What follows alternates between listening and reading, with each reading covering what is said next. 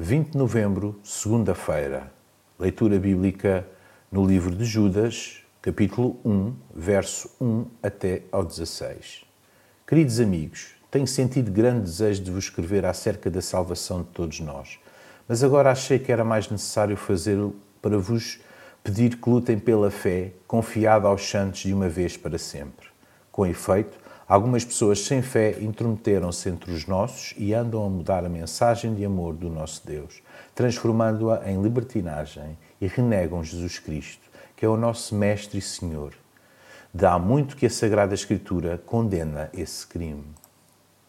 O autor desta epístola identifica-se como servo de Jesus Cristo e irmão de Tiago, e identifica também os seus destinatários, os que foram chamados amados em Deus Pai e guardados em Jesus Cristo a Igreja de Cristo. Tem, portanto, um alcance universal. Judas chama a atenção para a necessidade de lutarmos empenhadamente pela nossa fé, fazendo frente àqueles que de forma dissimulada contaminam a Igreja, com ensinamentos contrários ao Evangelho, versos 3 e 4. Vários maus exemplos do Antigo Testamento também são referidos como alerta.